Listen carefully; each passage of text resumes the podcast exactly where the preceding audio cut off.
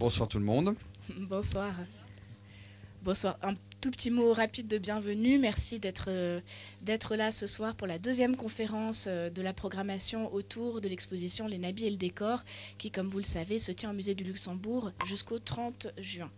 Voilà, simplement ce soir, on est très très heureux de recevoir Hubert Le Gall, qui a la, double casquette, mais enfin qui nous montre aussi que c'est très complémentaire, de designer et euh, de peintre aussi, et euh, de, scénographe. Et donc c'est lui qui a réalisé cette, euh, cette très belle scénographie de l'exposition.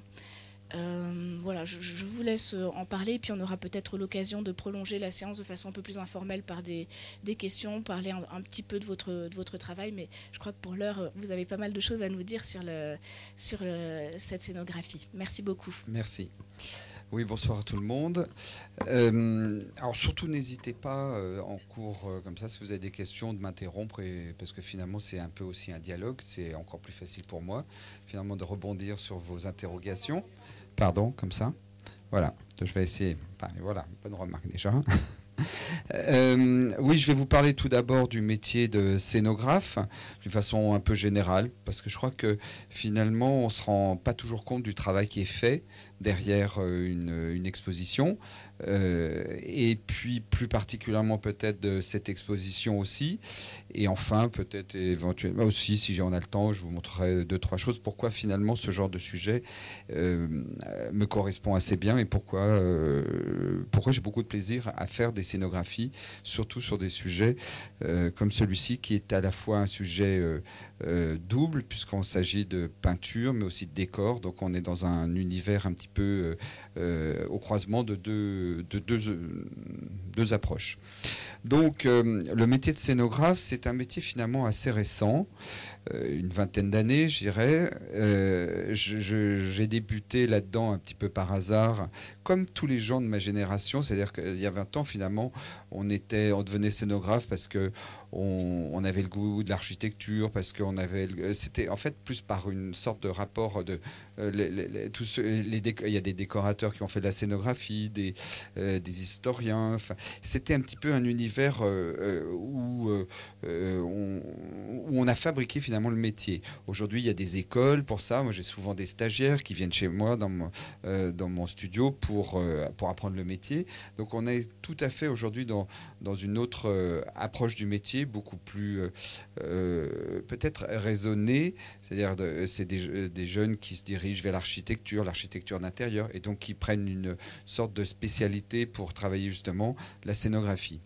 Euh, ce que j'essaie de leur enseigner souvent, enfin euh, indirectement, c'est que pour moi, un bon scénographe, c'est aussi quelqu'un qui, enfin, c'est surtout quelqu'un qui aime ce qu'il présente. C'est quelqu'un qui s'intéresse à l'art, c'est quelqu'un qui, euh, qui sait regarder les objets qu'il doit présenter, enfin les objets, les œuvres d'art qu'il doit présenter. Donc pour moi, un bon architecte n'est pas forcément un bon scénographe, puisque finalement, il y a une grande part de sensibilité qui, qui intervient et euh, je crois que ce qui a fait ma spécificité euh, au cours de ces années, puisque je travaille pour euh, beaucoup de musées, c'est finalement que je, je, suis porté par le sujet et je m'investis vraiment parce que je, je ne suis pas en train de de, gérer des mètres carrés, des surfaces, de simèse ou accrocher, mais plutôt essayer de rentrer dans le sujet, raconter quelque chose. Donc je vais vous expliquer un petit peu ce que c'est que ce métier. Donc euh, je dirais que l'approche la plus euh, basique, ce que vous pouvez euh, vous voir, en tout cas en tant que dans ce métier, c'est effectivement l'intervention qu'on a généralement sur l'espace. C'est la première chose. Généralement, c'est le cas au musée du Luxembourg. On a 400 mètres carrés de surface qu'on est amené à diviser, toujours avec des contraintes plus ou moins enfin, différentes à chaque lieu, euh, pour avoir travaillé aussi bien au Grand Palais qu'au musée Jacques Marandré, si vous connaissez les deux, vous pouvez imaginer que l'intervention n'est pas la même. Euh, euh, donc parfois elle est très minimale, parfois les, espaces nous sont un petit peu imposés, comme voilà quand ce sont des musées maisons par exemple. le musée du Luxembourg est un, musée que j'aime bien parce que à la fois il n'est pas très grand, 400 et quelques mètres carrés c'est bien, ça permet de faire des expositions concises, des expositions. je pense que le public aime, enfin vous, euh, aime assez ce, volume, cette taille d'exposition. Après, il y a des grandes expositions Grand Palais qui sont formidables, mais c'est pas, euh, c'est un autre, c'est souvent long, c'est souvent autre chose. je dirais que cette surface est, assez appropriée euh, à un volume, voilà, pour, pour, une petite, pour une exposition de taille, je trouve très correcte. Donc voilà, première chose, c'est évidemment le travail sur l'espace, le travail sur la couleur, ça vous en êtes euh, tous conscients. La couleur, c'est une chose euh, extrêmement importante. Pour moi, la couleur, euh, je dirais que j'en ai fait presque ma, mon empreinte, ma marque de fabrique, puisqu'il y a quelques, quand j'ai débuté, on était dans une période où on n'envisageait pas les murs autrement que blanc, blanc cassé, gris clair. C'était la période de ce qu'on appelle le white cube dans les années 80 où forcément il fallait que les œuvres d'art soient hors contexte, c'est-à-dire euh, sur un mur blanc, qu'elles soient soit des œuvres du 19e siècle, que ce soit des œuvres 20e euh, siècle ou autres, on voyait les œuvres pour elles-mêmes. Et puis finalement, comme un courant chasse l'autre. On reviendra peut-être euh, au White Cube dans quelques années. Euh, moi, j'ai le goût de la couleur. Je pense que euh, la couleur a, beaucoup d'importance. D'abord, la couleur parle. Pour moi, la couleur, elle évoque des choses. Donc, la, sensation quand on rentre dans une pièce qui est claire n'est pas la même que quand on rentre dans une pièce qui est sombre. Quand vous payez une salle en rouge, quand vous la payez en jaune ou en bleu, l'émotion n'est pas la même. On vous, à travers la couleur, on vous, on vous envoie dans l'espace, c'est-à-dire on vous envoie dans, un univers de couleurs d'intérieur ou dans des couleurs d'extérieur.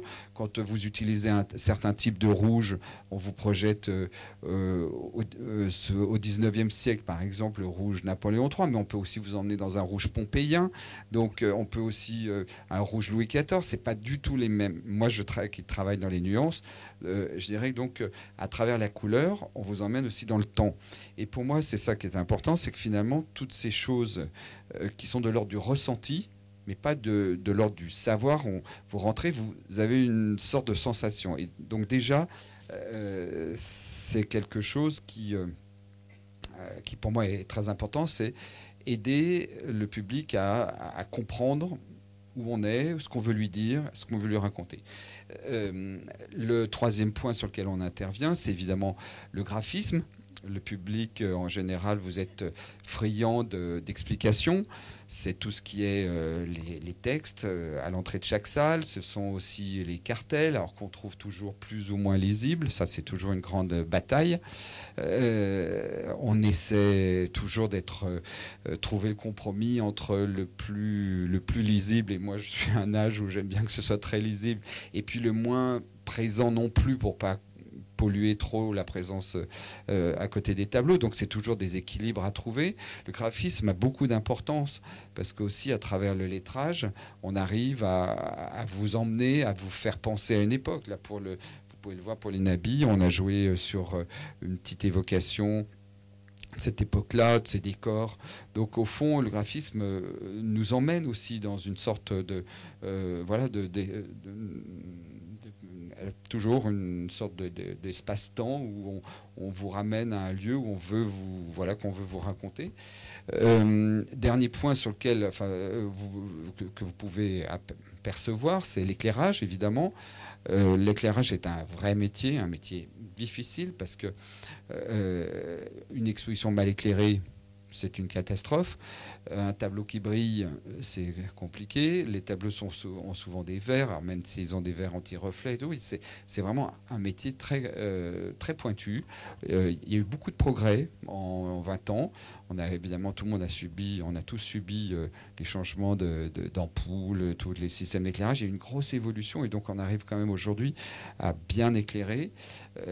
donc le rôle du scénographe, c'est de guider les éclairagistes, c'est de leur dire qu'on veut une ambiance plutôt tamisée avec euh, un focus sur les, euh, sur les tableaux, ou au contraire, on veut une luminosité dans toute la salle. Donc, en fait, euh, moi, je transmets une émotion que je cherche et après, l'éclairagiste transcrit ça et puis on discute.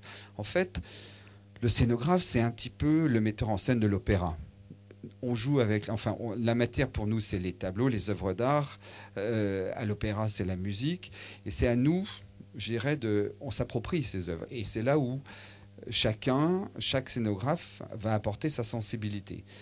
Euh, ce degré, je dirais, d'intervention, il est, il peut être très fluctuant finalement.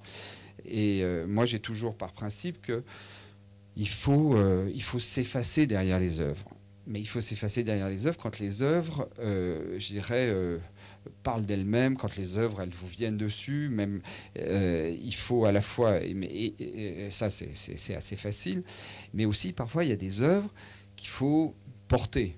Il y a des sujets qu'il faut porter. Et pour avoir fait énormément de scénographie, euh, je, me suis rendu compte qu'il y a des expositions qui ont fonctionné parce qu'on a su accompagner les œuvres, trouver les bonnes couleurs, parce qu'on a su parfois faire des décors qui euh, les accompagnent. Et ça, surtout aussi sur euh, les expositions où on a de l'art décoratif. Là, pour moi, c'est souvent l'occasion d'aller un petit peu plus loin, d'être un tout petit peu plus interventionniste dans la scénographie.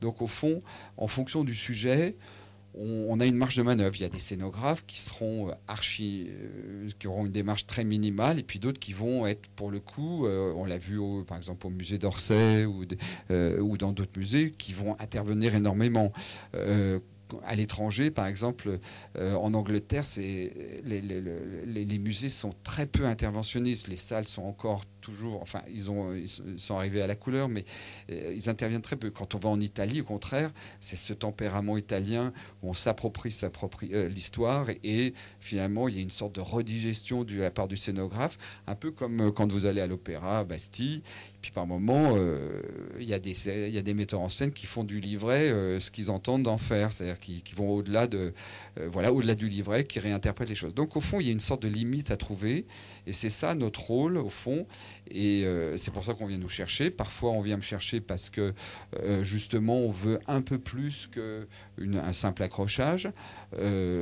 moi, je pense que j'ai, je, suis toujours plutôt à la fois dans, une sorte de discrétion, mais j'estime que euh, une exposition a besoin d'être portée.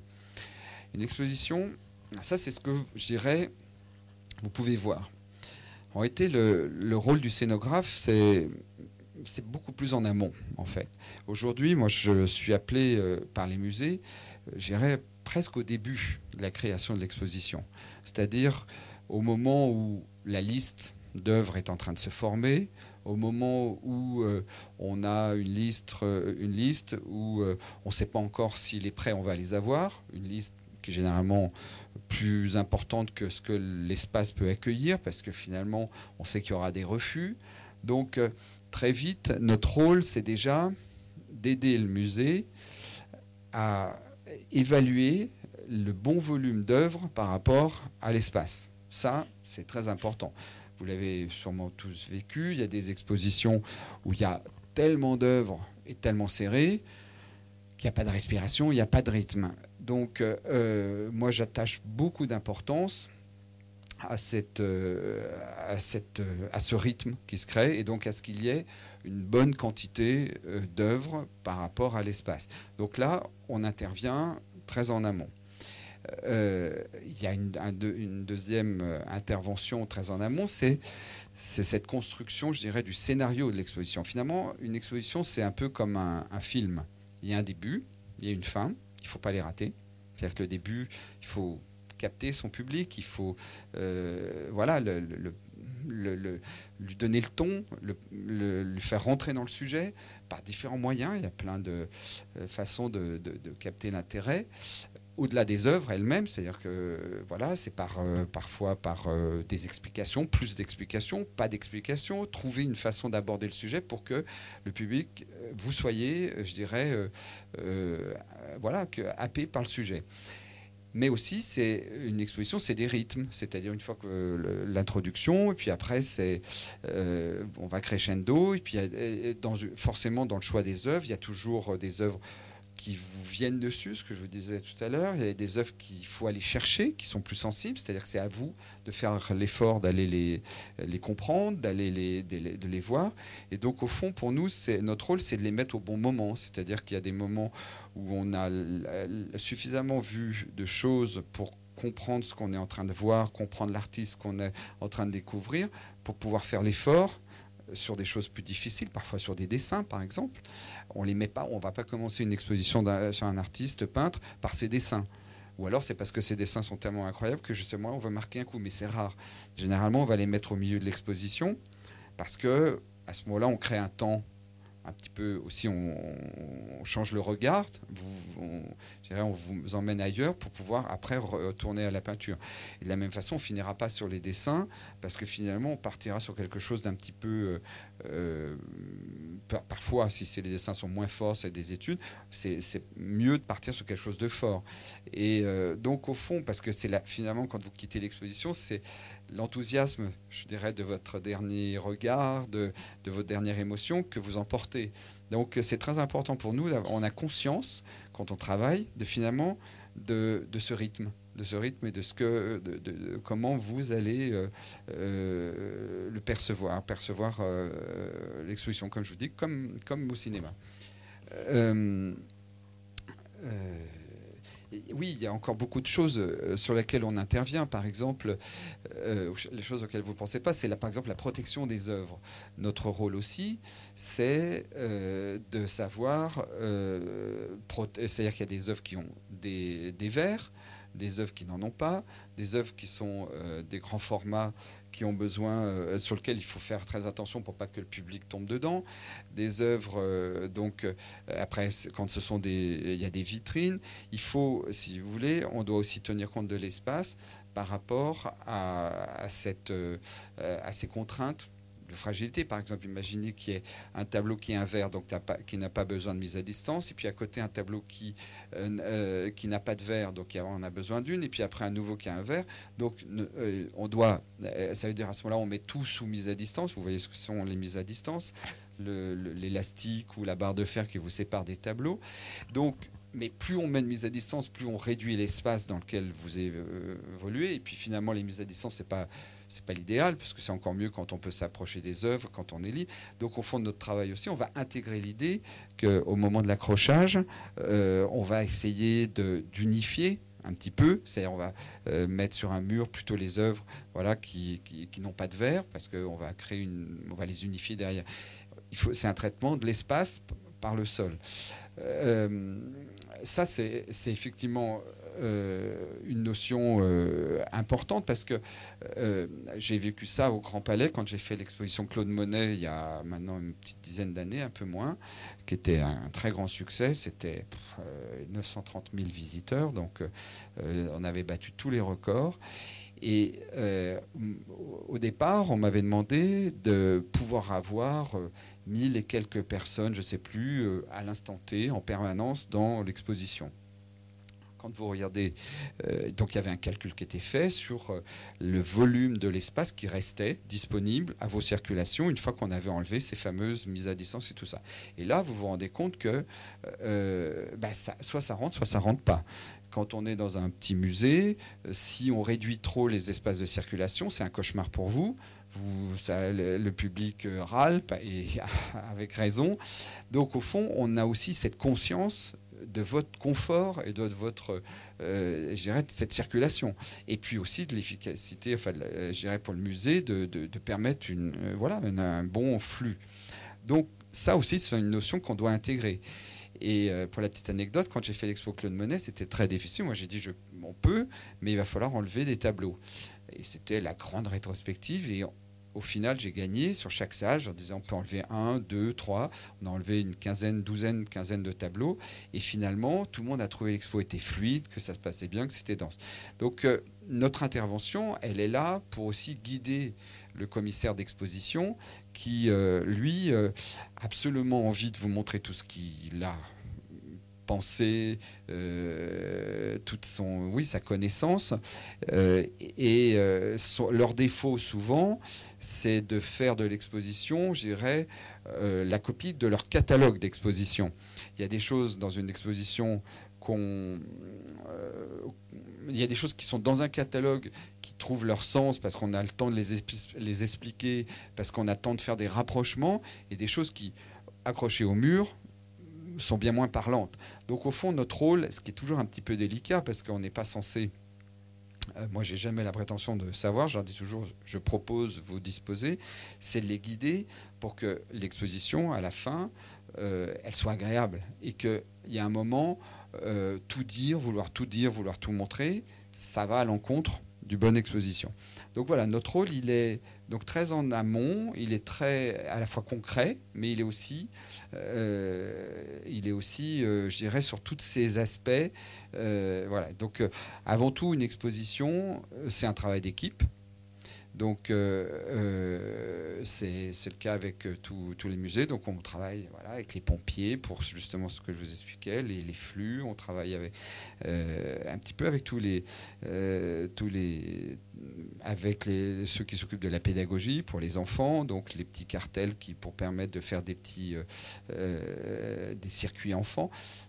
donc c'est complexe en fait, c'est un petit peu comme un pulse et finalement on trouve à la fin une solution qui convient à tout le monde. Euh, et, c'est toute cette argumentation qui voilà, fait, à mon sens, une belle exposition. Euh, pour, euh, je, suis en train de réfléchir si j'ai oublié quelque chose, mais on peut, je peux démarrer sur l'exposition des nabis.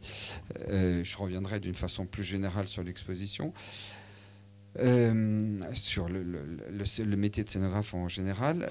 L'Expo Nabi avait une, a une particularité, c'est ce sujet même du décor. Euh, le décor, c'est-à-dire qu'en fait, on, se retrouve, euh, on avait entre les mains des peintures qui étaient à l'origine des décors. Pour autant, c'était des décors, mais aussi des, œuvres d'art. Aujourd'hui, les musées ont, accroché ces, décors, ces panneaux, comme des peintures. Donc l'idée était, l'idée un petit peu délicate, c'était à, la fois de, de, ne pas désacraliser ces peintures qui sont aujourd'hui considérées comme telles, et en même temps évoquer finalement euh, leur destination première, qui était de venir sur les murs euh, d'une salle à manger, de venir. Mais à, l'origine, c'était donc c'est le principe même de, enfin, le, le, le, vœu même des, des nabis, c'est cette idée d'art total où finalement il n'y avait pas de séparation, pas de, euh, euh, oui, pas de différence entre la notion de décor et la notion de peinture. L'art total, c'était aussi bien en Angleterre avec Burne Jones, avec William Morris, euh, c'était aussi à Vienne un peu plus tard. C'était cette idée que tout est art. Donc là, on est donc face à une matière avec des, peintures qui qui avaient un statut un tout petit peu particulier. Alors évidemment, on pouvait les sacraliser comme des peintures, c'était tranquille. Mais c'est pour ça qu'il euh, y avait quelque chose à jouer dans cette exposition, c'était cette idée d'espace, d'espace de reconstituer des ensembles et de les isoler les uns par rapport aux autres, tout en montrant une sorte de continuité stylistique ou une continuité thématique. Donc l'exposition euh, est rythmée sur, euh, euh, sur des espaces. Alors je vais avancer un petit peu comme ça. Là, c'était fait le départ.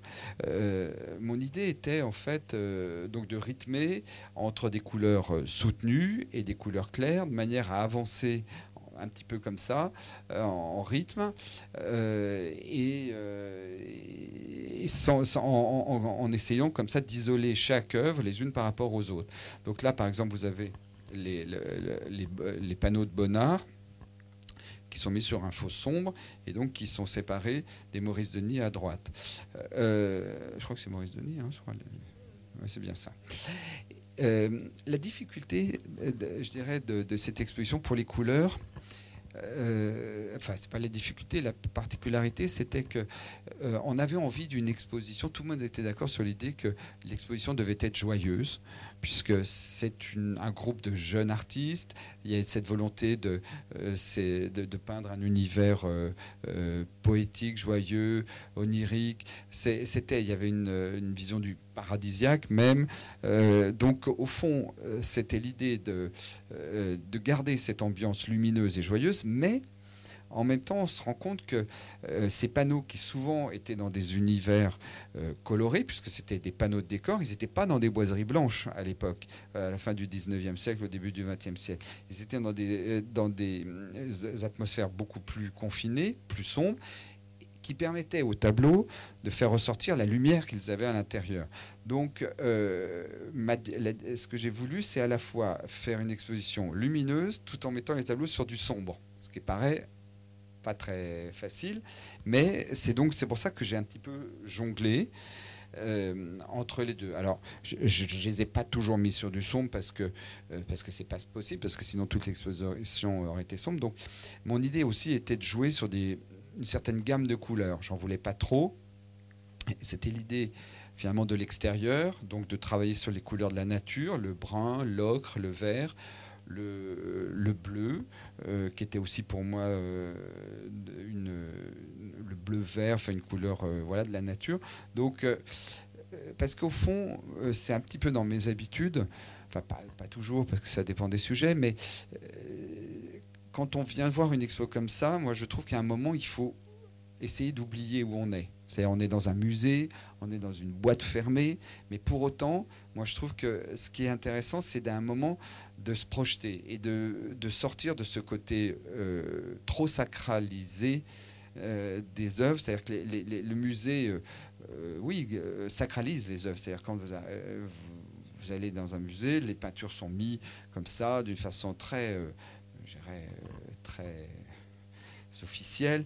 Et au fond, moi, ce qui m'intéresse, c'est plutôt de, de, voir les œuvres avec la, euh, cette, une approche plus sensible, moins sacralisée, plus et, chercher une émotion proche de celle de l'artiste. Essayer de faire passer cette, euh, cette émotion que l'artiste euh, a cherché à l'époque. Donc, je, voilà, je voulais donc quelque chose, une mise en scène qui soit pas pas trop officiel. Donc c'est pour ça que euh, j'ai utilisé ces tons qui ne sont pas des tons forcément de, euh, de couleur de simèse habituelle. Euh, particularité concernant les couleurs en fait. On pense souvent que les couleurs, ça se limite aux simèses, espaces d'accrochage. Mais pour moi, il y a un lieu, un espace très important, c'est souvent le sol. Et, je veux dire que j'ai eu, j'étais un des premiers à, un peu imposer la moquette dans mes expositions. Moi, j'aime bien ça. Alors, j'ai peut-être pas forcément raison, mais euh, c'est quelque chose que j'ai toujours revendiqué pour deux raisons. D'abord, euh, la couleur. Souvent, euh, et je l'ai vu, je ne sais pas si vous aviez vu, si vous êtes des habitués du musée Luxembourg, j'avais fait l'exposition des Tudors sur les Tudors, et j'avais fait une moquette, j'avais mis une moquette très verte qui était le vert Tudor, euh, et qui apportait une sorte de force, de, puissance et puis de lumière qui, permettait justement au mur d'être sombre et qui permettait comme ça de faire ressortir tout l'éclat des ors, des tableaux. Qui, donc une fois de plus sur cette exposition, le sombre était, était la couleur qu'il fallait pour les murs.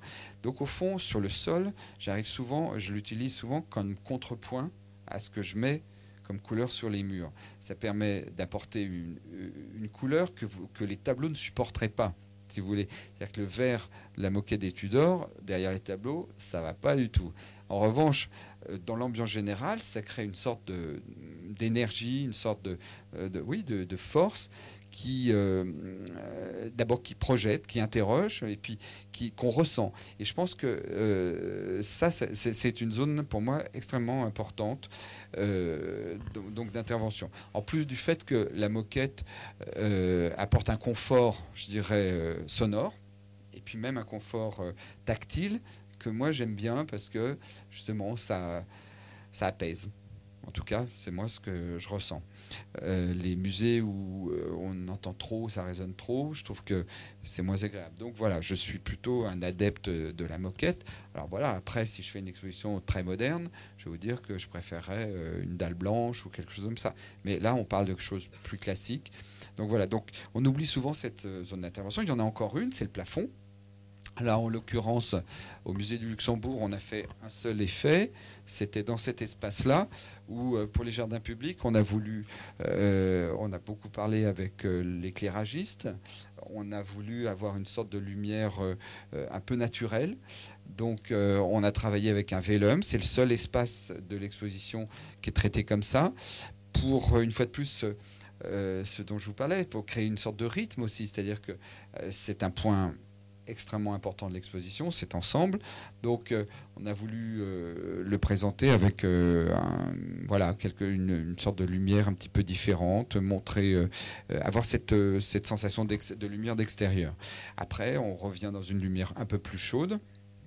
Donc euh, les plafonds sont, euh, sont aussi une zone d'intervention.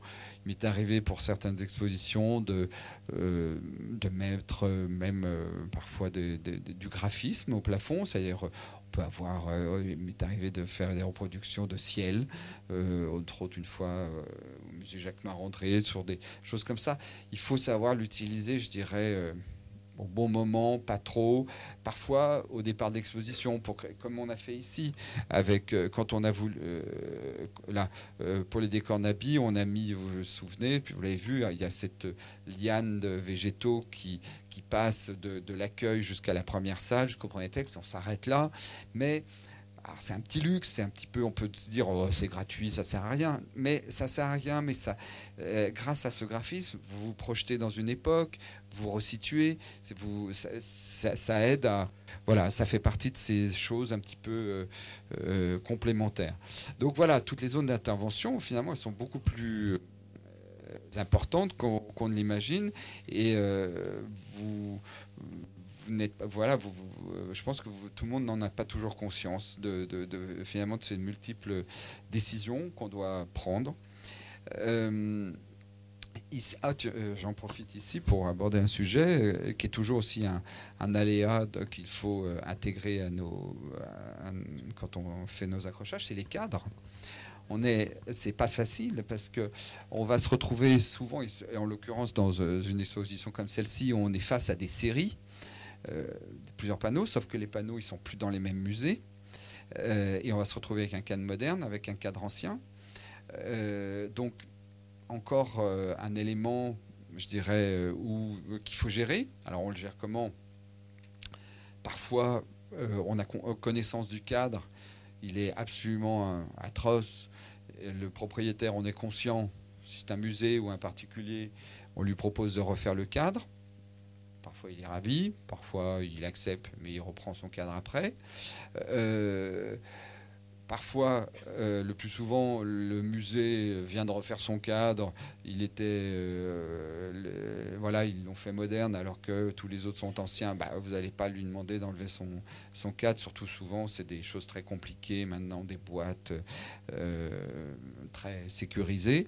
Donc c'est à nous d'essayer de créer le rythme d'accrochage en fonction euh, du cadre. C'est peut-être parfois, s'il y a un mur en retour, ben, on va mettre celui qui a le cadre différent en retour. Donc euh, tout ça, ça paraît très anecdotique, mais en réalité, c'est ça qui fait que votre coup d'œil, quand vous regardez euh, un mur, ben, ça marche.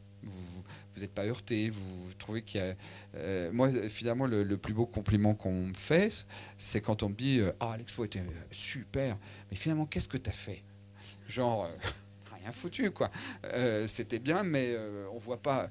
Mais en fait, c'est ça. C'est ça. Qu'est-ce qu'on a fait C'est souvent, c'est toutes ces choses, toutes ces choses que vous voyez pas, qui font que vous avez trouvé que l'exposition était belle, mais on est resté derrière, juste un bon travail. Et puis parfois, on me dit, ah là, tu es allé, c'était super, mais on a bien vu ce que tu as fait. Parce qu'on a fait plus de décors, parce que si vous avez, êtes habitué du musée du Luxembourg depuis très longtemps, j'ai fait deux expositions dans ce musée que je garde toujours en, souvenir et qui ont marqué ceux qui y sont allés. C'était l'exposition Lalique euh, qui, était, franchement magnifique euh, parce que c'était ce mélange d'œuvres et on avait fait un décor euh, très luxueux et l'exposition Tiffany. L'exposition Tiffany, on avait fait une moquette imprimée d'après un vitrail de Tiffany. On avait fait des grandes tables qui évoquaient cette période. Moi, je crois que quand on expose de l'art décoratif, c'est d'autant plus justifié et il faut le faire. Parce que finalement, moi, je, je pense que. Euh, enfin, c'est pas que je pense, c'est. Les, choses, les temps ont changé.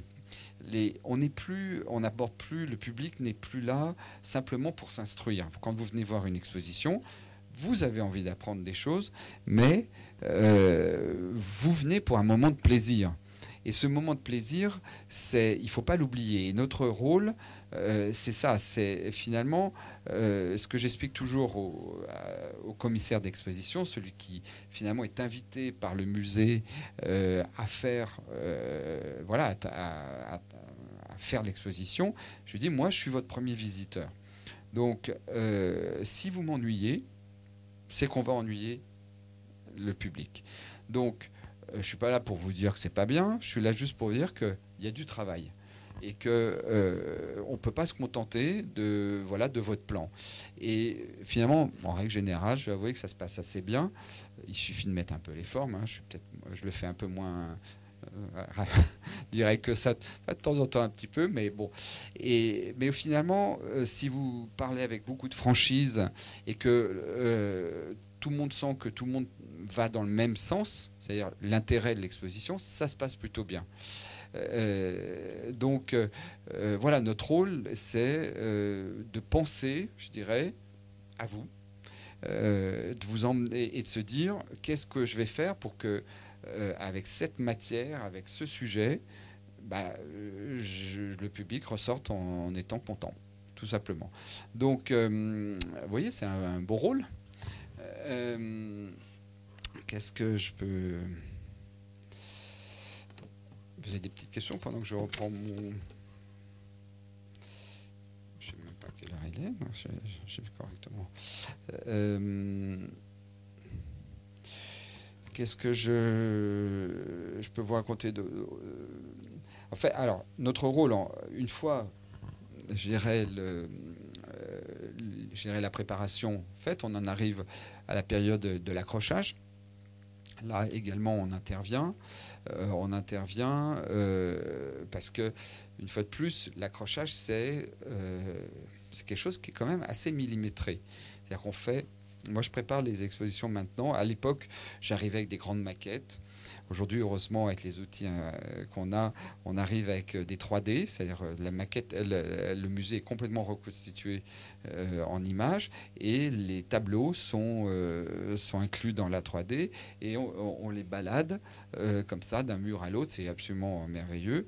c'est une question d'habitude pour ceux qui ne l'ont pas de, comprendre finalement l'espace reconstitué. Et donc nous, on fait un accrochage, je dirais, à quelques centimètres près sur l'écran, mais après il y a le passage à la réalité. Alors euh, le, plus simple, je dirais le plus efficace pour éviter les discussions éternelles, c'est euh, on fait des fantômes. Souvent, alors là, on revient à une méthode très basique. On prend les tableaux, euh, on les coupe dans du papier craft, on coupe leur taille dans du papier craft, et on fait tout l'accrochage de l'exposition avec des fantômes. Comme ça, on se rend compte finalement des volumes, on se rend compte de l'espace qu'on va mettre entre chaque tableau, parce qu'évidemment, quand on fait un petit trou dans le mur, on préfère pas redéplacer le tableau euh, juste après, ça nous arrive.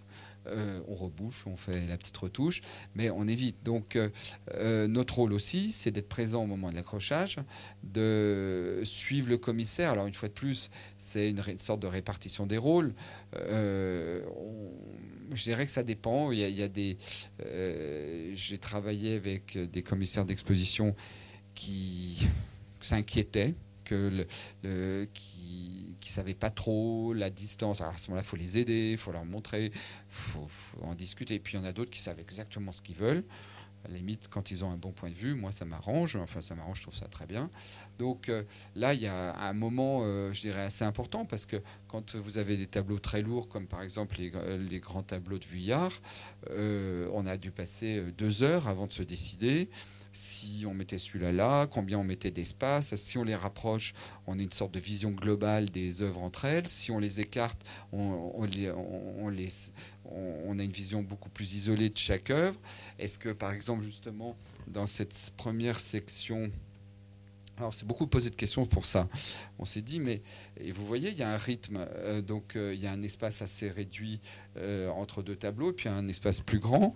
là, c'était en fait une volonté du commissaire de l'exposition de montrer qu'il y avait une continuité d'un tableau à l'autre. en même temps, moi, j'étais plutôt partisan de les écarter un peu plus parce que euh, je me disais, mais au fond, c'était des panneaux qui étaient dans une pièce.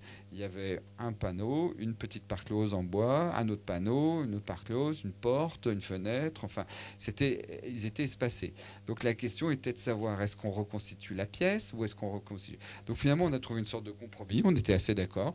C'est-à-dire qu'on a isolé des groupes, on a reconstitué des ensembles, euh, on en a isolé un, et donc euh, voilà, tout ça, c'est la discussion qu'on a avec euh, le commissaire de l'exposition parce que finalement, c'est pas anodin. Là, c'était des groupes, même artistes, même œuvre, même ensemble, donc il n'y a pas la question. Mais quand vous avez, par exemple, deux œuvres qui sont de deux artistes différents, que le commissaire d'exposition veut rapprocher, si elles sont à 50 cm, 60 cm l'une de l'autre, vous, public, vous comprenez qu'il y a quelque chose à voir entre les deux comprenez qu'on essaie de vous faire une démonstration. Si j'ai des espaces de 1m20, 1 m ou plus, vous les voyez comme des œuvres euh, isolées. Et à ce moment-là, la démonstration, si tant est qu'on veut la faire, euh, euh, moi je trouve qu'elle se fait beaucoup moins. Donc au fond, ce rapprochement entre les œuvres, c'est-à-dire que si tout à coup vous avez, comme ici, un espace entre deux groupes d'œuvres, vous comprenez bien que ça veut dire que ces deux premières œuvres, elles avaient quelque chose qu'on voulait vous montrer, forcément elles se Donc euh, euh, ce rythme-là est très important parce que c'est une façon aussi de vous dire, regardez, tout à coup vous allez avoir un rythme, et puis un espace, puis un tableau tout seul. C'est aussi pour vous dire, attention chef-d'œuvre. Là, il y a un truc plus important, on le met un petit peu à part, on l'isole. Donc ça, c'est ce que j'appelais tout à l'heure le rythme. Et ce rythme, il faut le trouver. Il faut, euh, il est intuitif, c'est-à-dire que vous, allez, on va pas vous dire euh, attention chef-d'œuvre écrit en gros au-dessus, sauf que vous allez bien comprendre que s'il est en face de vous tout seul sur une couleur un peu différente et tout, c'est qu'il y a quelque chose de bien particulier qu'il faut le prendre. On vous aide, en fait, euh, en, même temps, on aide le tableau parfois à, monter en puissance.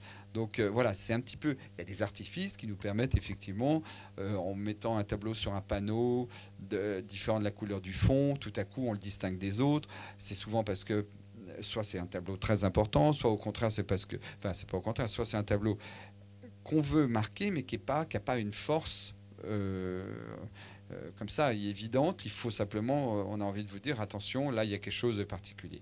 Donc voilà, tous ces petits détails font qu'une exposition est réussie.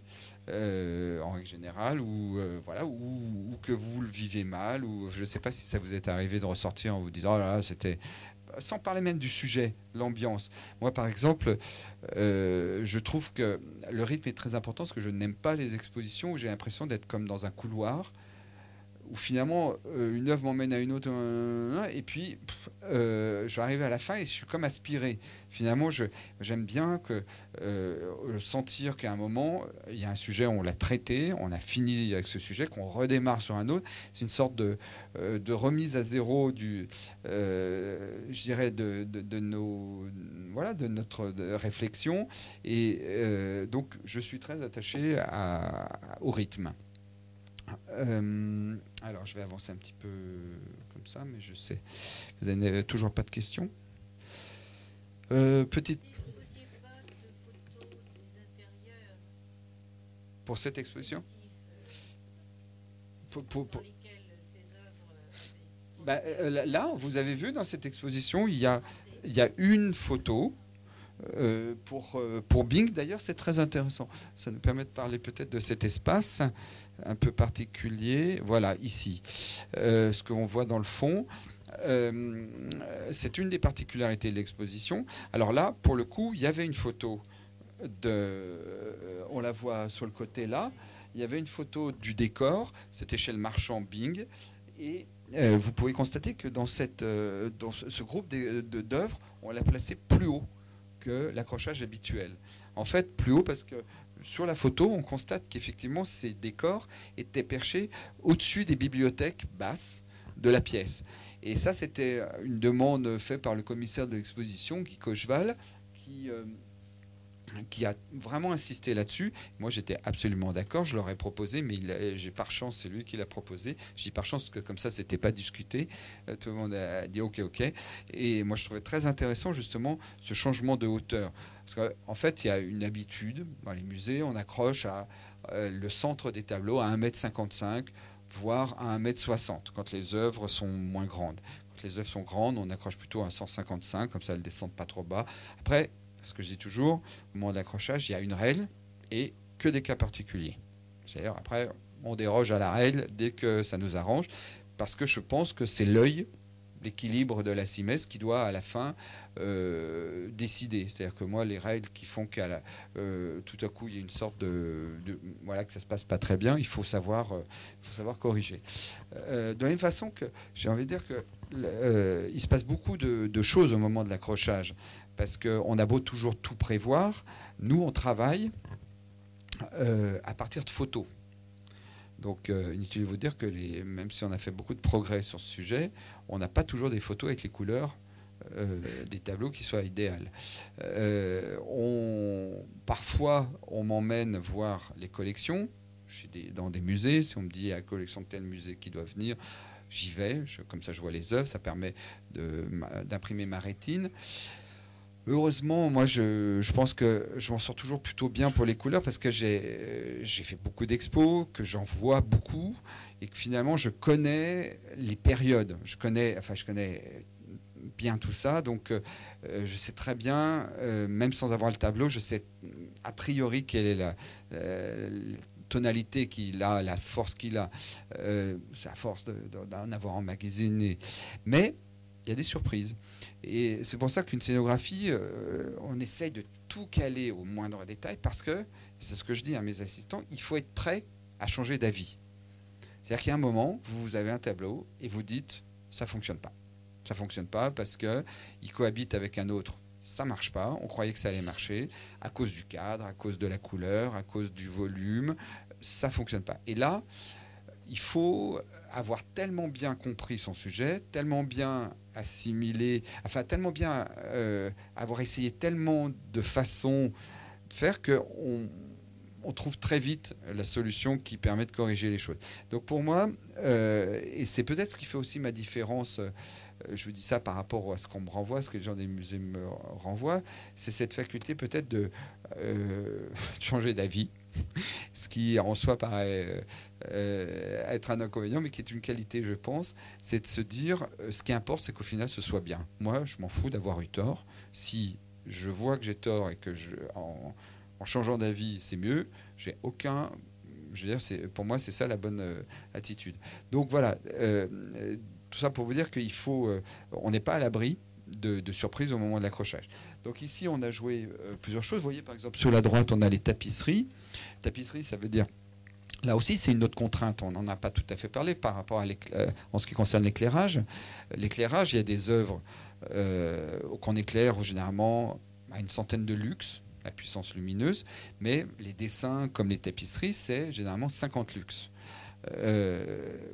Pas facile quand vous avez une peinture d'un côté qui, va avoir, euh, qui a besoin de 100, 120 lux dessus et qu'à côté vous avez son dessin qui a besoin de 50 lux, il faut réfléchir. C'est-à-dire que si vous les mettez trop près l'un de l'autre, bah, soit il y en a un qui est mal éclairé, soit c'est l'autre qui, euh, qui, est trop.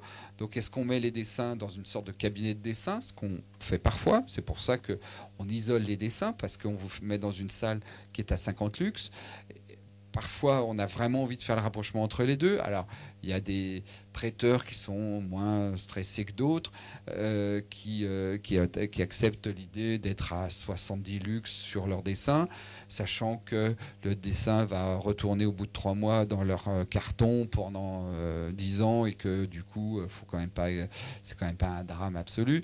Il y a des œuvres qui sont tellement prêtées. Alors maintenant, il y a des réglementations dans les musées, c'est qu'on n'a pas le droit d'accrocher à une œuvre plus de trois mois, je crois quelque chose comme ça.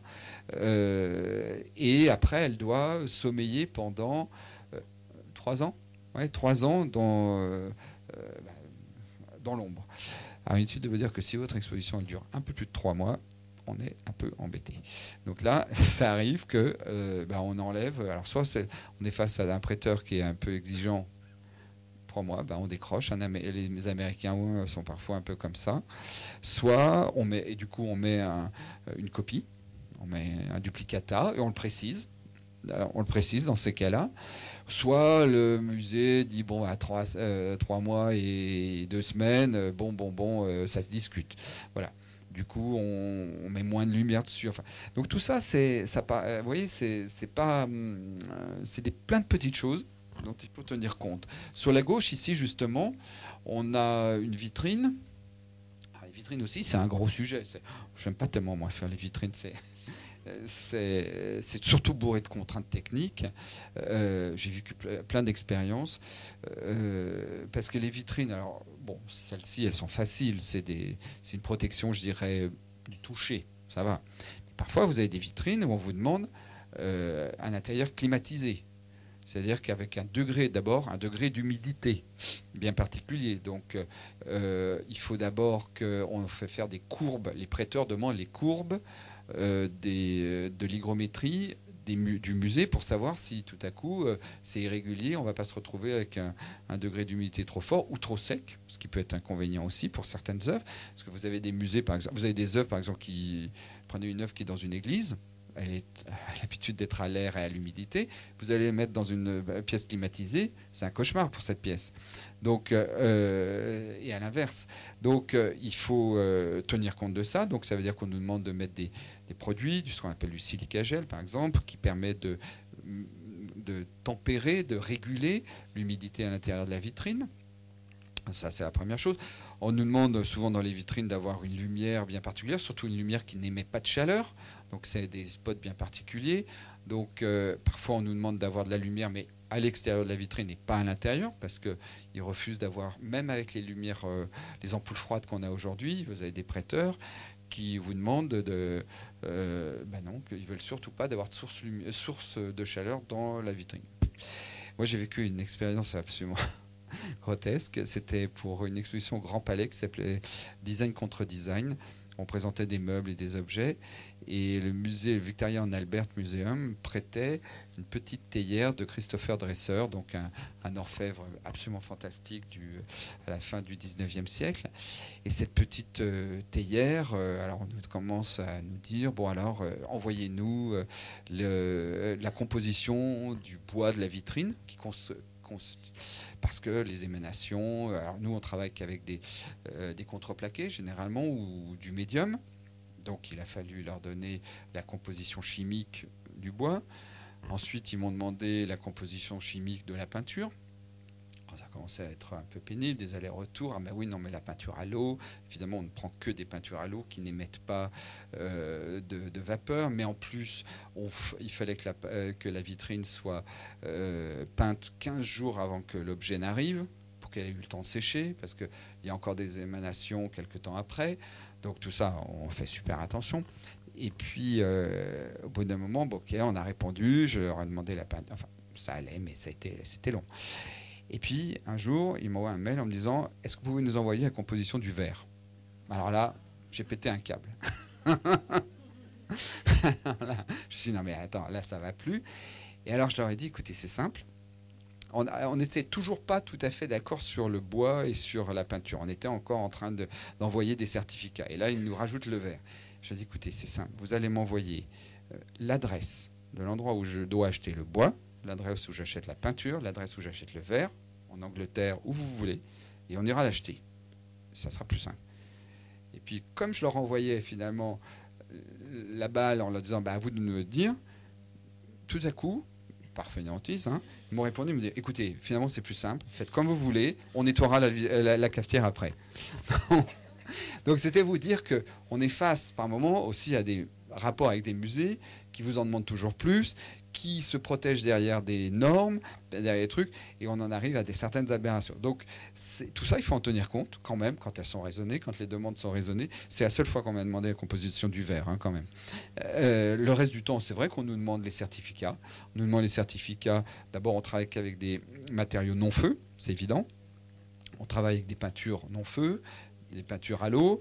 Donc tout ça est très... Euh, je veux dire, il y a des procès-verbaux, on, doit les remettre. Euh, on doit les remettre. Euh, voilà, donc ça, travail de sur les vitrines, c'est un sujet très important puisque finalement on arrive même à avoir, je vous dis, des climats. des... Parfois, il faut aussi qu'ils soient hermétiques, c'est ce qui est hyper difficile parce que euh, rendre une vitrine hermétique, c'est, euh, c'est compliqué. Il faut des couches et des, qui, qui, protègent du climat extérieur. Voilà un petit peu notre rôle. Alors le, rôle, je verrai, sur lequel je vais passer le plus rapidement, mais qui est le moins drôle, mais qui, qui malheureusement qu'on doit faire, c'est aussi tout le travail. Après, euh, je dirais de choix des entreprises, c'est ce qu'on appelle euh, bah, euh, pour la construction, donc l'appel d'offres. Donc on nous demande de faire des pavés comme ça, où on décrit tout, c'est soumis à un marché public, les entreprises y répondent, on analyse, et en fonction des coûts, en fonction de la compétence de l'entreprise, on choisit. On choisit, on propose, c'est un choix collectif. Donc il y a encore toute cette face-là donc vous voyez, un métier de scénographe, c'est finalement plein de euh, plein d'approches. Euh, moi j'ai aimé ça parce que euh, c'était à la fois de l'architecture. c'est aussi, ça a été pour moi une façon d'apprendre l'histoire de l'art, parce que finalement j'ai dû faire plus de 100, 100 150 expos. Euh, l'année dernière, j'en ai fait 15. Euh, donc, c'est vous dire que euh, ça, multiplié par le nombre d'années, ça va vite. J'ai fait l'exposition, par exemple, à Versailles sur, Louis-Philippe. Je, fais, voilà, vraiment, en plus, je passe d'un sujet à l'autre. C'est assez intéressant. Donc, moi, pour moi, ça a été une, façon de faire l'histoire de l'art, faire l'école du Louvre sans l'avoir fait. Euh, mais finalement, une chose, pour, je vais conclure un peu là-dessus, c'est ce qui est toujours très important, c'est que euh, je garde cette fraîcheur, cette fraîcheur du regard qui, euh, qui est liée au, au fait que je ne suis pas du tout historien de l'art, que je suis créateur de mobilier, d'objets, et euh, ça, c'est ma propre sensibilité, mais ça me fait aborder les choses avec euh, cette sensibilité-là. Mais euh, souvent, on me demande, mais par exemple, quand tu as fait l'expo Louis-Philippe, est-ce que tu as lu Est-ce que tu... Non, en fait, je lis pas tant que ça. Alors, je lis quand le sujet m'intéresse. Si quand j'ai fait l'exposition sur Frida Kahlo à l'Orangerie, j'ai lu parce que ça m'intéressait de connaître leur histoire, et puis parfois, quand même, ça vous aide sur certains sujets. Mais surtout, j'essaye de garder cette fraîcheur qui permet euh, de contredire le commissaire d'exposition qui, lui arrive avec tout son savoir. Pour moi, l'expérience la plus difficile, ça a été euh, une expérience euh, sur, c'était, oui, avec des archéologues. C'était sur une exposition sur les Étrusques et c'était au, c'était au musée Mayol. Et euh, c'était une exposition assez difficile parce que quand vous êtes face à un, archéologue, l'archéologue, il est passionné, et il se passionne parfois pour un clou rouillé ou pour un tesson de bouteille. Et je ne vais pas dire que c'est, il n'a pas raison, mais il est dans son vase clos, là, il est dans son truc, et au fond, euh, je me souviens de l'exposition qui commençait avec trois morceaux de fer et puis trois morceaux de bois. Et puis, euh, dans une vitrine, il nous expliquait que pendant que Madame tissait, monsieur allait à la chasse. Moi, j'essaie de leur dire, bah, écoutez, une fois que vous me l'avez dit, ça me suffit, j'ai compris. Mais c'est peut-être pas la peine de me faire une vitrine entière avec des morceaux de fer. Et, et là, euh, bah là, c'était dur. Là, on a eu un, c'est un peu euh, bagarré comme ça, parce que moi je trouvais que pour le public c'était hyper rasoir, et que je leur disais si vous me trouvez un vase étrusque sur lequel je vois une femme en train de tisser, déjà ça va m'aider. Et puis euh, essayer de trouver quelque chose qui fait que euh, en avant. Donc au fond, alors souvent ça se passe bien hein, dans la majorité des cas, parce que bah, le commissaire d'exposition se rend compte il se rend compte que euh, bah, c'est vrai qu'il a une approche trop scientifique. Et finalement, moi, avec mon approche très intuitive, j'arrive à, mettre toujours le doigt là où ça fait un peu mal.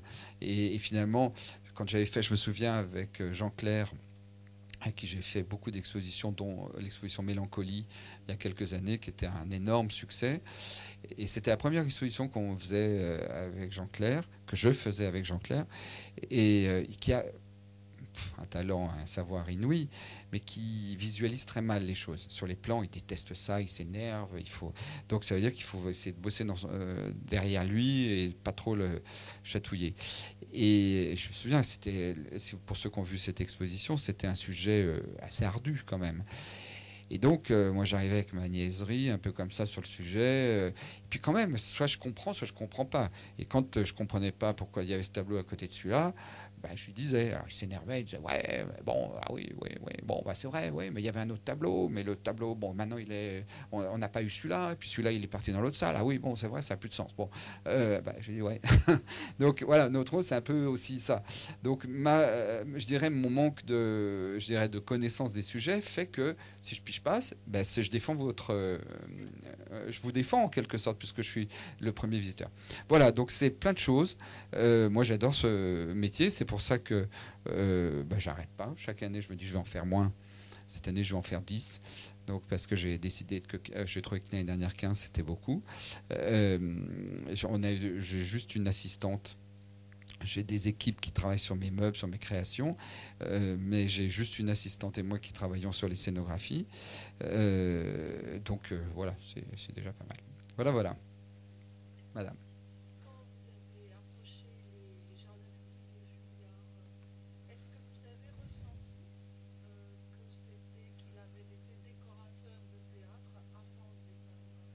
Alors,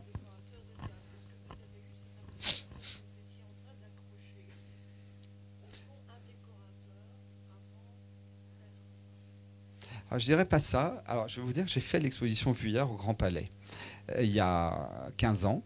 C'était ma première exposition au Grand Palais. J'adore Édouard Vuillard.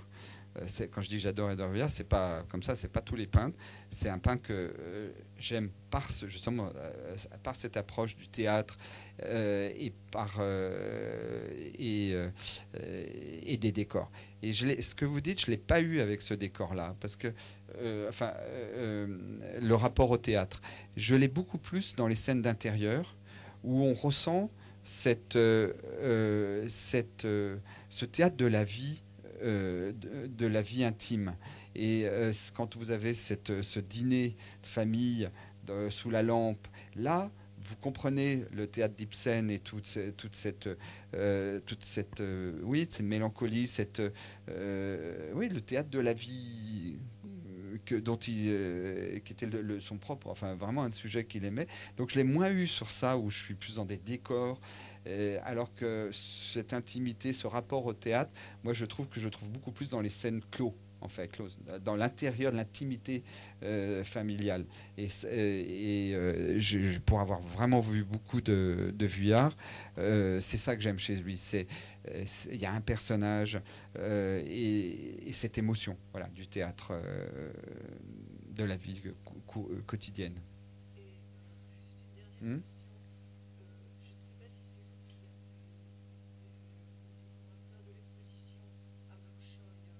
Oui, c'est moi. Vous voyez que j'en fais beaucoup.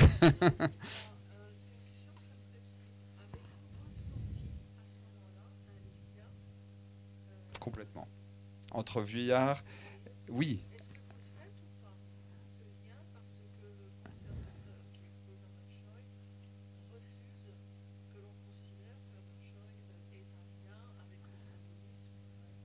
Alors là, vous rentrez dans un, domaine de spécialiste, et c'est là où moi je m'arrête. C'est-à-dire que non, non, je suis pas historien de l'art. Donc euh, je vais vous parler de ce que je ressens. Ce que je ressens chez Omer Choi, c'est effectivement euh, cette, euh, ce sentiment de justement de. pour moi, je le quand j'ai fait Omer Choi, je pensais plutôt à Edward Hopper. Avec Edward Hopper, on était dans cette mélancolie urbaine.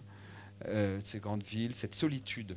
Chez Choi, on est dans cette solitude de l'intimité, familiale, voilà, de l'intimité. Euh, en ça, effectivement, on se rapproche de, Vuillard et de ses personnages, euh, surtout les personnages nabis, donc de, 1890, 1895, où là, on voit sa sœur, sa mère, comme ça, presque bouffée par le décor d'ailleurs. On le voit euh, dans, les grands, dans les grands tableaux ici, ces grands tableaux-là, les personnages sont bouffés par le décor. Là, il y, a cette espèce de rapport, moi je trouve, euh, qui est un petit peu comme un avec dans une autre interprétation, mais euh, voilà, de, ces personnages et de cette intimité, de cette, ce rapport au décor. Euh, j'ai eu beaucoup de plaisir à faire l'expo à Mershot que je vous conseille, même si c'est la concurrence. Hein, mais parce que je voudrais profiter de la gentillesse que vous nous avez fait, euh, Hubert Legal, d'avoir apporté quelques images de votre travail parce que j'aimerais bien quand même qu'on puisse ah. les voir en rapport il me semble, mais vous me confirmerez ou vous m'infirmerez qu'il y a un certain nombre de choses à voir avec les nabis, avec évidemment un siècle d'écart, dans le rapport à la nature, à la végétation, à mmh. l'animal aussi, dans l'aspect joyeux et drôle aussi, il me semble. Et euh, j'aimerais vous poser aussi une petite question. Quel est, vous, votre regard d'une personne qui manipule la matière qui, pour monter des objets? Qu'est-ce que vous pensez des expérimentations des nabis euh, en matière vraiment précisément d'art décoratif? Euh, ce que je pense, c'est que, enfin, moi, je me suis, je, ressens tout à fait ça, dans le sens où, pour moi, alors moi, je suis complètement autodidacte, c'est-à-dire qu'au fait, j'ai fait, j'étais très obéissant. J'ai fait des études de gestion et finance pour obéir à mon père. Et à 25 ans, j'ai décidé de tout plaquer pour faire ce que j'aimais. Ce que j'aimais, c'est ce que je faisais, je dirais, entre 0 et 15 ans, c'est-à-dire dans ma chambre, à faire des meubles, à faire des objets, à créer, à peindre. Donc, au fond, euh, j'ai eu juste une sorte de, comme ça, parenthèse de 10 ans où j'ai, je suis rentré dans le moule, puis j'en suis ressorti sans fracas, je dirais. Euh, simplement, j'ai décidé de faire ce que j'aimais. Et euh, je, suis très sensible à, ça, puisque finalement, rien ne m'a arrêté, puisque j'ai eu la chance de ne pas être formé, j'ai eu la chance de ne pas être déformé non plus. Du coup, j'ai fait, euh, j'ai fait ce que je voulais. J'ai tâté tous les matériaux et je, suis encore euh, là-dedans. Euh, et finalement, je m'expérimente sur, chaque chose. Et puis une chose très importante, c'est que euh, j'ai commencé finalement, j'ai fait des meubles, alors que j'ai commencé par faire de la peinture, parce que j'aimais ce rapport à l'objet. L'objet, et c'est d'ailleurs tout, tout, ce que les nabis revendiquent, c'est finalement ce rapport à l'homme, ce rapport à la fonction. Et euh, j'ai, je sais pas, j'ai une sorte d'intuition, enfin ça correspondait à mon caractère, et j'ai eu une chance, c'est que c'est peut-être la seule fois où une scénographie m'a apporté quelque chose dans mon travail personnel, voilà, très bien. Oui, oui, vous avez tout à fait raison, cette commode est très importante dans mon travail. Euh, et pourquoi? Parce que j'ai fait l'exposition, alors il y a très très longtemps, pour le coup, l'exposition Burne Jones au musée d'Orsay. Burne Jones, William Morris, tout ça, c'était pour moi une découverte. Et là, j'ai compris, quand j'ai vu les meubles de cette époque, qui associaient peinture, sculpture. Alors, je connaissais déjà l'association viennoise et tout ça, mais là, quand même, j'ai retrouvé, c'est comme dernièrement, on a vu dans l'exposition Gauguin, les meubles peints. Moi, c'est tout ce que j'aime. C'est en fait, finalement, j'avais envie de faire des meubles qui soient un mélange de peinture, de sculpture et de fonction, donc. Et là, donc j'ai fait cette commode. Et en m'interrogeant en fait sur deux choses. D'abord, euh, sur l'idée de cette limite entre l'objet et l'objet d'art. C'est-à-dire qu'est-ce qui fait qu'une création est une, œuvre d'art, une sculpture, c'est qu'il n'y a pas de fonction. Donc finalement, je me suis amusé à cacher la fonction de ce meuble, puisque les fleurs que vous voyez, elles font tout le tour du meuble. Là, vous avez la face avec les tiroirs qui sont quand même qu'on devine avec les coupes, mais finalement c'était l'idée que les fleurs faisaient tout le tour pour en cacher la fonction. Et je me suis demandé, tiens, en touchant aux fleurs, je me suis dit, mais finalement, ce qui est intéressant, c'est quelles sont les fleurs de mon époque? Parce que si vous tout faites un motif de fleurs, vous tombez dans l'art déco, vous tombez dans l'art nouveau, vous tombez, pouvez aller. Je me suis dit, moi, les fleurs de mon époque, c'est finalement c'est la marguerite de Warhol, c'est la marguerite sérigraphiée. Donc euh, j'aimais bien le travail de trompe-l'œil aussi. Du coup, toutes, toutes, les fleurs là sont en bronze. Je les ai peintes en blanc et je les ai ratissées en noir, un peu comme justement ce côté imprimé de la sérigraphie. Donc pour moi, c'était une façon de dire, voilà, la marguerite de mon époque, c'est celle-là. Et en plus, avec la volonté d'utiliser une peinture qui était la peinture du Castorama du coin, parce qu'à l'époque, c'était, euh, il y avait Basquiat, parce qu'il prenait n'importe quelle peinture. Et finalement, je me suis dit, mais euh, voilà, pourquoi moi, j'avais pris un assistant à l'époque qui avait fait l'école boule, qui m'a regardé les grands yeux en me disant, mais c'est parce qu'on m'a appris. Euh, je lui dis, ah, t'as pas appris ça, mais moi, ce qui m'intéresse, c'est de voir comment euh, faire le meuble qui correspond, tout en étant classique. Hein. je revendique une certaine, un certain classicisme dans mon travail. Quel est le, voilà le, meuble de mon époque Et En fait, le meuble est recouvert de résine, il est en bois, recouvert de résine, et la résine, je l'ai gravée imitation bois. Il y a des, même des, feuillages, des choses comme ça. Donc au fond, c'était qui, est censé un peu évoquer la, marqueterie du meuble. Donc j'ai essayé de jouer avec les matériaux de mon époque, avec une certaine euh, voilà une référence euh, à la peinture. J'ai toujours été intéressé par ces passerelles. Et peut-être j'ai été marqué dans les années 70, quand j'étais plus jeune, par cette fameuse robe de Yves Saint Laurent qui était inspirée du tableau de Mondrian. Vous la connaissez tous, c'est une robe incroyable parce que finalement, au-delà de, je dirais, du coup, de l'effet, de la beauté de l'objet, il a changé en quelque sorte aussi la façon pour les femmes de, s'habiller. Et, je trouvais que euh, il y a eu un impact. Enfin, je veux dire ça, euh, c'était pas une anecdote. Euh, quand il a fait plus tard les iris sur un tailleur, je trouvais c'est plus anecdotique. Mais quand il a fait, il s'est inspiré de cette robe, il a, voilà, il, était dans son temps, il s'est inspiré de son temps. Et euh, avec un décalage, parce que Mondrian était beaucoup plus euh, euh, ancien, enfin avec 40 ans d'écart. Mais quand même, il y avait un emprunt. Et finalement, c'est ça qui m'a toujours intéressé, c'est comment on crée des passerelles.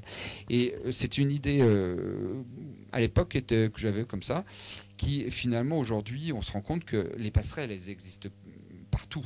Vous avez des architectes qui se font du design, des designers qui dessinent, Stark qui n'a pas le diplôme forcément d'architecte, qui dessine des immeubles. Ce n'est pas, important. Le principal, c'est le génie, c'est le talent. Euh, aujourd'hui, on, passe beaucoup plus facilement. Mais à l'époque, ce n'était pas euh, si évident. Là, vous avez à, droite un autre objet que j'ai créé. Et ça m'amuse parce que quand j'ai fait cette bibliothèque, euh, je, l'ai faite que pour moi. Je me suis dit, bah, c'est un truc débile, personne va comprendre et personne va aimer. Et aujourd'hui, ça m'amuse quand j'ai une expo dans un musée et les gens me disent, on veut la bibliothèque Sunset. Pourquoi? En fait, cette bibliothèque, c'est un peu, euh, c'est un clin d'œil au travail pop art américain, c'est-à-dire euh, le, pop art, ils empruntent finalement au monde de la bande dessinée, une sorte de tracé comme ça, et puis finalement le, les nouveaux réalistes comme le pop art, ils empruntent beaucoup au monde usuel, ils enlèvent la fonction, ils sacralisent, et voilà, mais c'est avec euh, talent. Hein. Euh, et finalement, moi, ce qui m'a intéressé, c'est de travailler sur le statut de l'objet. Et donc, finalement, ce dessin, un peu basique comme ça, je crée une troisième dimension avec, en créant comme ça une, euh, oui, en créant une, une, troisième dimension sur le dessin. Finalement, je crée une fonction. Donc finalement, je me retrouve avec quoi? Avec un objet qui est encore un dessin, qui est un meuble, qui est quoi. Et finalement, ce statut un petit peu particulier de l'objet, c'est ça qui m'intéresse. Et c'est ça qui m'a toujours intéressé. C'est ce, finalement, est-ce que c'est parce qu'il n'y a plus de fonction que ça devient un objet d'art? Est-ce que, euh, est-ce qu'on est encore dans un objet d'art dès lors qu'il y a quelque chose de fonctionnel? Et voilà. Et au fond, moi, je revendique qu'une seule chose, c'est mon goût pour l'art décoratif. C'est aujourd'hui, c'est parfois c'est mal perçu. Moi, je trouve que c'est un mot euh, qui a toutes ses lettres de noblesse. Et euh, heureusement, je trouve que depuis quelques années, avec le regain pour les métiers d'art, ce goût, euh, cette conscience du, métier d'art, de, tout ce que, euh, de tout ce que ça a de merveilleux, de, riche dans notre culture, dans notre, enfin, des talents et du plaisir qu'ont ceux qui les font. Euh, je trouve que la notion d'art décoratif est, très très très important et très noble. Donc voilà, je fais des objets hybrides. ça a marqué finalement comme ça ma carrière qui euh, finalement continue, se poursuit. Là, vous avez un petit bout de paravent euh, sur la droite. Ça, c'est voilà, c'est le suivant. Ok, j'ai compris maintenant comment ça marche. Euh, auparavant, c'est mon goût pour, euh, j'allais assez vite, mon goût pour les lacs, les lacs euh, de Dunant, cette époque-là. Finalement, vous voyez, c'est des petites souris qui passent à travers un, fromage. J'aime cette idée un peu simplette comme ça, des, idées basiques. Mais et, c'était quoi l'idée? L'idée, c'était de, faire finalement de cet objet autre chose, de lui changer sa fonction. Parce qu'auparavant, à une époque au XVIIIe siècle, ça avait une vraie fonction pour se protéger, s'isoler. Aujourd'hui, donc, chez moi, c'est devenu une source lumineuse, une sorte de voilà de, euh, d'écran lumineux. Euh, à droite, vous avez deux choses qui m'ont marqué. Euh, le, vase qui se retourne, qui est à l'envers, en fait, il est, on le retourne quand on n'a pas de fleurs et quand on a des fleurs, on le met dans ce sens-là. En fait, mon idée, c'était, c'était un peu le regard sur justement l'objet, l'objet et sa fonction. C'était exactement la suite de ce que je vous ai dit. C'est un des premiers objets que j'ai créé. C'est cette, idée de en fait, moi, quand j'ai commencé à faire de la peinture, c'était dans les années 85, 90. Dans les années 90, euh, il y a eu une sorte de révolution de la vidéo.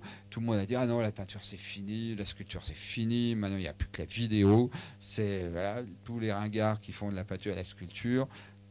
Voilà, prenez-en pour votre compte. Moi, j'arrivais juste, je me suis dit, attends, si je dois me payer toute l'histoire de l'art sur la tête, sous prétexte que j'ai envie de faire de la peinture, et puis là, je me suis dit, finalement, si je fais des meubles, si je mets de la fonction, on va me foutre la paix. Et en fait, c'est un peu ça, finalement, qui. C'est l'idée, la bonne idée que j'ai eue, c'est de me dire je vais faire des sculptures, mais je vais toujours y mettre de la fonction. Comme ça, je peux dire je ne suis pas artiste, foutez-moi la paix, je fais ce que j'aime. Et donc, au fond, ce vase, c'est la représentation d'un vase dans sa fonction de vase avec des fleurs dedans. Et effectivement, quand on le retourne, il redevient fonctionnel. Donc voilà, ça c'était ça m'amusait. À gauche, c'est une petite réflexion, un clin d'œil. C'est un vase que, que j'ai vendu plusieurs fois, euh, je dirais à des, à des amoureux des arts décoratifs. C'est l'idée de ces objets d'art décoratif qui perdent leur fonction. C'est-à-dire pour moi, comme je vous disais, j'aime les arts décoratifs et ça veut vraiment dire quelque chose. Pour moi, une assiette de sève, c'est fait pour euh, manger dedans, c'est pas fait pour les accrocher au mur. Un vase de baccarat, un vase, c'est fait pour mettre des fleurs. Et c'est vrai que, voilà, euh, on est tous amenés à, à, sacraliser les objets parce que, parce que la fragilité, pour plein de raisons. Et il y a un meuble que je déteste, c'est le meuble, évidemment, la vitrine. La vitrine, ça enlève la fonction des objets. Et donc là, en fait, vous avez un vase qui est doré parce qu'il est censé coûter cher, donc il est sacralisé, il est dans sa vitrine, donc il a finalement perdu son sens, puisque le sens d'un vase, c'est quand même d'accueillir euh, quelque chose dedans. Et donc, au fond, et là on ne voit pas la photo, mais quand on remet dedans euh, une vraie fleur, elle sort de la cage, et en fait, il y a ce sentiment de la fonction retrouvée. Et ça, c'est quelque chose d'assez poétique, que l'objet euh, fait comprendre, et c'est cette idée que cet objet un peu mort, un peu qui a perdu son sens, qui est juste là parce que vous le collectionnez, parce qu'il coûte cher, vous le regardez parce qu'il est précieux, mais au fond, le vrai luxe au XVIIIe siècle, c'était, c'était de se servir des choses, c'était de manger dans du sel, c'était de voilà de, et au fond, il faut pas perdre cette idée. Voilà, c'était un petit peu ça mon, mon clin d'œil. Ça, c'est une petite réflexion sur. Après, j'en ai fini. Euh, une petite réflexion sur euh, cette limite justement entre l'objet et la sculpture. C'est qu'à droite, vous avez à droite ou à gauche, oui, à droite. Euh, vous avez un miroir avec son cadre. Et puis finalement, il se remplit de ces billes de bois doré. C'est un miroir qui fait un mètre quelques de, hauteur, un mètre vingt à peu près. Et finalement, plus on avance, plus il perd sa fonction. Et finalement, à quel moment on est face à une sculpture et à quel moment on est encore face à un miroir? Donc c'est aussi une sorte de réflexion sur euh, finalement, est-ce que euh, voilà, à quel moment l'objet il bascule d'un univers à l'autre? Moi, je trouve que même le dernier, celui-ci, j'avais envie de faire le suivant avec encore plus de billes parce que je trouve que c'est encore un miroir. Mais j'aime bien cette idée justement de réfléchir sur l'objet. Et peut-être un de mes plus beaux objets, c'est celui-ci, c'est le dernier. En fait, c'est un peu comme le vase. C'est la représentation d'une potiche montée en lampe. Et en fait, c'est deux coques séparées. Et quand elles viennent l'une en contact de l'autre, elles s'éclairent. Et c'est un peu comme cette idée que la sculpture, la représentation de cette lampe, finalement enfermait en elle-même toute sa fonction, sa fonction lumineuse. C'est-à-dire qu'il y a un, comme si, euh, euh, voilà, quand on représentait un objet, c'était l'idée d'essayer de représenter l'objet et de représenter sa fonction et qu'elle soit là encore la fonction. On n'est pas simplement dans une peinture où il y a juste euh, donc par un procédé de contact et tout, juste en posant les deux coques l'une contre l'autre à différents types d'ouverture, on peut l'ouvrir plus, euh, la, lumière vient dedans. Et c'est un objet que j'aime beaucoup, qui est très compliqué à fabriquer, mais qui est, un peu une. Alors dedans, en fait, euh, elle est en bronze, elle est en bronze nickelé, donc c'est très difficile parce qu'il faut que le bronze soit d'une grande qualité pour pas qu'il y ait de petites piqûres. Et à l'intérieur, c'est euh, du bronze doré à la feuille d'or. Euh, donc euh, voilà. Donc c'est un objet. Voilà, c'était un peu cette idée du décor. Toujours, c'est le regard sur l'objet, sa sculpture. Donc au fond, euh, moi j'ai jamais aimé faire une lampe pour faire une lampe, faire un vase pour faire un vase. Ce qui m'intéresse, c'est finalement le, le regard qu'on porte sur les objets, sur leur fonction, sur leur sens, sur voilà, sur c'est des clins d'œil. Voilà. J'étais un peu bavard, pardon, mais. Merci. Pardon? Oui, oui, c'est un peu dadaïste, un peu surréaliste aussi parfois dans mes objets. C'est euh, je, finalement, je vais un petit peu dans voilà. Mais il y a un fil conducteur, vous l'avez compris, entre tous ces objets qui sont une sorte de regard, une distance que je prends par rapport à l'objet. Euh, voilà. J'espère que j'ai répondu à vos. Merci.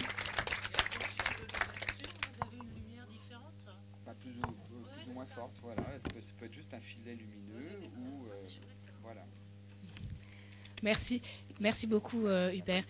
J'en profite pour, euh, pour euh, le dire à ceux qui ne le pas et ceux qui se sont passionnés ou qui sont des passionnés de toujours, de métiers d'art, que ce week-end, ce sont les Journées européennes des métiers d'art et qu'au Musée du Luxembourg, pour la première fois, on s'associe à cette programmation et on a, on a proposé aux étudiants d'Estienne de la section livres de, euh, de travailler à partir des œuvres des Nabis. Et donc, ils vont proposer dans, le, dans la salle qu'on appelle Tivoli, qui est la salle attenante à l'exposition, donc on y accède par l'exposition, euh, tout un travail autour du papier, du pli. Euh, et je crois qu'ils ont inventé une, petite narration pour nous faire, euh, pour nous faire entrer dans leur, dans leur travail. Donc n'hésitez pas à venir ou revenir à cette, au musée à cette occasion. Et je vous conseille d'aller au musée des Gobelins, surtout aussi où il y a une exposition sur les métiers d'art. C'est très intéressant. Oui. Euh, au musée des Gobelins, il y a une exposition sur les métiers d'art euh, répartie par région, mais on y aborde des sujets très différents. J'ai trouvé que c'était très intéressant. C'est une entrée gratuite et euh, c'est vachement bien foutu. Et votre travail, on peut le voir quelque part, non Vous pouvez le voir dans des galeries. Il y en a une qui est tout à côté, mais aujourd'hui, il y a un vernissage en quel je vais aller, la galerie Avant-Scène qui se trouve 4 passes de l'Odéon, qui donc, où vous reverrez mes objets dans, dans un mois. Voilà, aujourd'hui c'est Elisabeth Garouste, je ne sais pas si vous connaissez, euh, qui fait une exposition ce soir. Voilà. Vous pouvez, si vous tapez sur Internet mon nom, vous, aurez à mon avis pléthore de, de pages.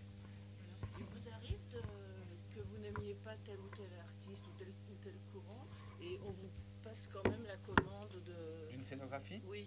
Oui.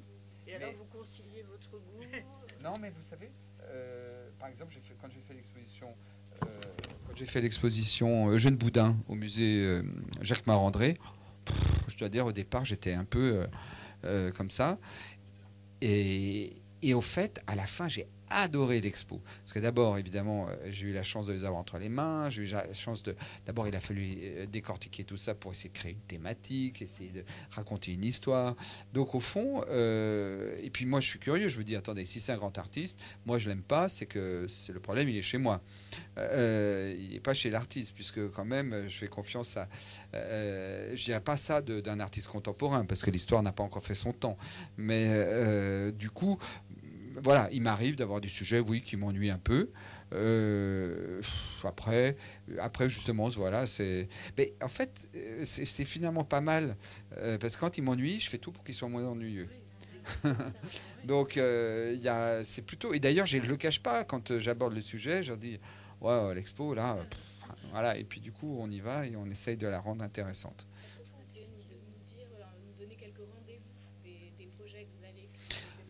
Euh, bah là, si je dois parler des, autres expos, je viens de faire la collection Burle au musée Mayol. Très belle exposition. Euh, pour moi, c'est un peu classique, un peu classique dans le choix de la peinture, sauf les, Van Gogh et les, les Gauguin qui sont, et les Cézanne qui sont sublimes. J'aime moins euh, les, les, monnaies en l'occurrence qui sont. je, je, viens de faire donc ce que je disais, l'expo à Mechoy au musée Jacques Marandré. Je suis en train de travailler à Versailles pour la prochaine exposition qui s'appellera Versailles Revival. C'est un peu une vision de Versailles euh, après la Révolution, comment Versailles est redevenu autre chose, ce qu'il est aujourd'hui. J'avais fait l'exposition Louis-Philippe, comme je vous disais. Euh, là, je suis en train de préparer, par exemple, une exposition sur la porcelaine de Capodimonte à Capodimonte à Naples. Donc une grande fresque comme ça, sur, euh, comme ayant pour centre la porcelaine, donc autre sujet. Euh, je viens de, ouvrir une exposition dans un lieu assez atypique, à Roissy. Euh, il y a dans un des hubs euh, qui part pour l'Asie, dans les nouvelles nouveaux hubs de Roissy, il y a hum, un petit musée qui s'appelle Espace Musée, où là on fait une exposition sur où on présente des musées successivement. En ce moment c'est le Quai Branly. Donc euh, on fait un accrochage, c'est assez intéressant. C'est un tout petit espace, mais il faut être très très pointu, très incisif, parce que le visiteur est juste là en train de se trimballer entre deux boutiques et il faut voilà. Euh, donc je fais des, des, sujets euh, extrêmement variés. je sais même plus parce que je les prends tellement. Donc je fais des expositions de l'hôtel de Caumont à Aix-en-Provence. Donc la prochaine exposition c'est le musée Guggenheim. Euh, de New York qui prête ses collections de peinture, euh, euh, je son fond de collection. donc vous voyez, ça m'emmène encore ailleurs. Euh, Qu'est-ce qu'on a? Là, je prépare la prochaine exposition euh, pour le musée Mayol qui va être euh, sur la collection de Dina Verny, les peintres naïfs plutôt, genre Rousseau, Séraphine, ces artistes-là. Euh, voilà, euh, je dis, je crois que j'ai, quand même brossé pas mal de une nouvelle collection de, qui vient des États-Unis pour euh, Jacques Marandré. Ça sera des primitifs, ça, sera pour la rentrée de septembre. Voilà, c'est un grand écart souvent, mais bah, c'est ça, qui est excitant. Voilà ma programmation. Eh ben, merci beaucoup. Et pour les fidèles, on se retrouve jeudi prochain pour la conférence sur les intérieurs parisiens. Ici même. Merci encore.